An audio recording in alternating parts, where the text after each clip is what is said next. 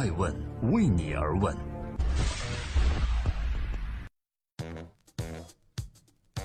Hello，大家好，今天是二零一七年的十月十六日，我是爱成，欢迎聆听守候爱问每日人物，记录时代人物，探索创新创富。每天晚上九点半，分享一个风口浪尖人物的商业八卦。今天呢，我还在卡塔尔的首都多哈参加二零一七年的世界创新教育大会。在卡塔尔，我主持的这场专场叫做《激进者的演讲》（Provocation Talks）。其实，激进并不是一个褒义词。我想，在卡塔尔这样一个处于特殊政治环境中的当下。他想鼓励的是更多的社会变革者，他们敢于向传统挑战，推动社会的进步。今天艾问人物要聚焦的就是这样一个不拘一格的变革者，他叫王卫。被黑社会追杀，不给马云面子的王卫还能活多久？在上个月，二零一七年的胡润百富榜发布，一向低调的顺丰创始人王卫排名第六名。这位被称为是最神秘的敢拒绝马云和马化腾见面邀约的富豪，在创业十八年后首次接受了采访，开始曝光在聚光灯下。王卫的管理，他的强硬，让他创立的顺丰在快递界独占鳌头。但时至今日，以菜鸟网络为首的新的快递形式，有意压制传统模式的快递业，且像闪送这样的企业也开始利用共享经济的新模式来挑战这种传统快递。那问题来了，面对左右夹击，王卫还能领导顺丰保持行业领先地位吗？正在播出的是第六百五十三期《爱问每日人物》，王卫是怎么收权成功的？曾经的顺丰每建立一个新的物流点，就要注册一个新公司，分公司呢归当地的加盟商所有。就在这样的疯狂扩张下，到了一九九七年，王卫几乎垄断了所有的港通快件。当时的报告称啊，行驶在港通公路上的快递货运有百分之七十左右是属于顺丰公司的。但是到了一九九九年，那时候的王卫已经淡出了公司日常运营管理。一通投诉电话让王卫做了顺丰历史上最大的改变。原来这一通投诉电话的背景是，当时加盟模式推广以后，出于利益驱使，一些顺丰的加盟商就擅自在货运中夹带私货。有的加盟商更是自己开始延揽业务，当上了土霸王。在这之后的三年里，王卫强势收权。虽然王卫自己没有公开承认，但是一直有传闻说啊，当时他想收权的时候，生命也被威胁到。这也是为什么如今我们见到王卫的时候，他的身边总会有着四到五个保镖的原因。王卫说，顺丰提出差异化经营后，承包的网点收回到直营，便遭遇到了很多麻烦。当时一个承包点啊，就是一个小王国。跟着这些问题，我的压力非常大。到了二零零二年，王卫成功收回了分散的权利，也因此在二零零三年非典导致航空运价暴跌的时候，顺丰能顺利与扬子江快运签下包机五架的协议，成为了中国第一个将民营快递带上了天空的企业。这也为顺丰的快奠定了基础，也成功给了顺丰特殊的江湖地位。所以，就算前几年四通一达等快递公司大打价格战，顺丰仍能坚持二十起价不改变。原因就是顺丰够快、够安全，总能够提供别人所不能提供的更好服务。所以，顺丰不用去担心价格问题。也因此，在大多数消费者心中，当需要寄送保质期较短或者其他急件的时候，第一个想到的关键词就是顺丰。正在播出的是《爱问每日人物》，我是爱成。今天聚焦低调神秘的顺丰老大王卫。一个企业的发展总是要做对很多事儿，但其中如何激励员工是重中之重。网上啊一直流传着关于顺丰的一个段子，那就是当顺丰的快递员被车撞了，往往会急急忙忙爬起来去送件。还有顺丰的快递员曾经妄言说：“我一个月工资一万五，会在乎你的两千件吗？”这些不经意的网上段子，其实都显示着顺丰高福利以及顺丰员工高的工作积极性。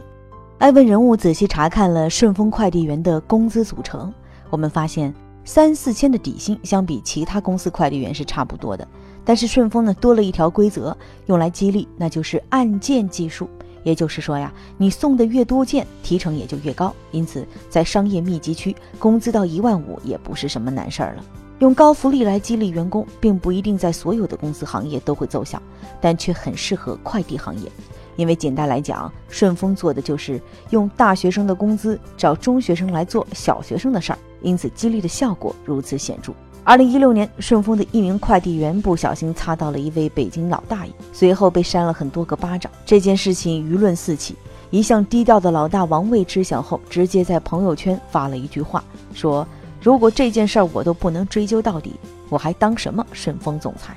这样的回应在今天看来，依然体现着一个公司的人文关怀。不是所有不合理的行为都应该被当作上帝的行为来对待。这和现在很多普遍员工有了委屈，公司却装作不知道，声称是员工的个人行为的行径有着本质的区别。我想，科学有效的激励机制、友好的管理机制，这些都成为今天顺丰快递员能够这么拼的原因吧。毕竟，利益能够驱使人去做的事儿，如果再加上友好的姿态，就能驱使人去愉快的做事儿了。Hello，大家好，这里是第六百五十三期艾问每日人物，记录时代人物，探索创新创富。今天共同关注顺丰王卫，面对商业模式的竞争，还能有新招吗？听上去王卫的顺丰管得不错，他在管理和用人上都技高一筹。但是面对日趋激烈的商业模式的竞争，管理和用人的技巧再好，恐怕也无济于事吧。目前送货已经不仅是送货，而是物流；物流呢，也不仅是物流，而是数据了。今年六月份，顺丰和阿里巴巴旗下的菜鸟网络公开决裂，这意味着顺丰会失去一部分获得物流单的可能，而且还代表着以阿里巴巴为首的电商想要以平台模式做快递，从而制定一套对自己有利的快递模式，因而，在建立过程中势必会打压不合作的传统快递公司，比如顺丰。快递业和电子商务本来就是紧密相连的，只有电商繁荣，才能带来快递业的繁荣。这场和电商的博弈，最终结果是双方保持和平，还是一方被打压下去？目前还是未知数。但是可以肯定的是，顺丰在经受着各种挑战，而且情况还可能变得更糟。比如说，闪送这类用共享思想来做快递的公司，也在慢慢发展起来。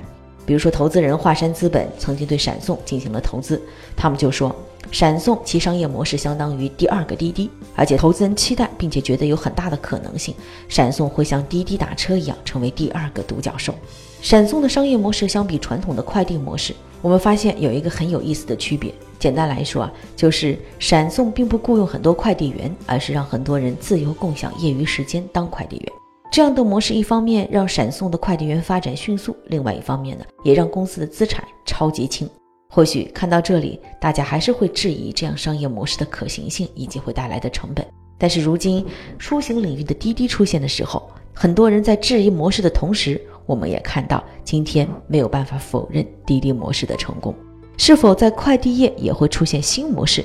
顺丰又能否成为其中的佼佼者，立于不败之地？我们不知道。王卫下一步又有何奇招妙局？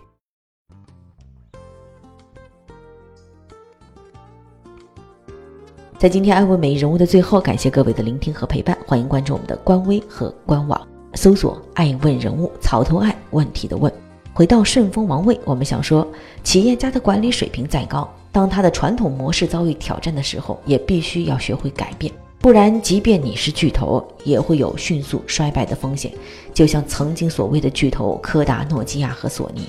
回到王卫和顺丰本身，如果王卫不能让顺丰在模式和科技上有所创新，就算在电商的打压和闪送新模式的冲击下暂时占了上风，但将来快递界霸主的地位也很快会拱手让人。所以，企业家的管理能力再好，在科技和商业模式上也必须与时俱进。我是爱成爱问人物的创始人，爱问为你而问，让内容有态度，让数据有伦理，让技术有温度。爱问是我们看商业世界最真实的眼睛，记录时代人物，传播创新精神，探索创富法则。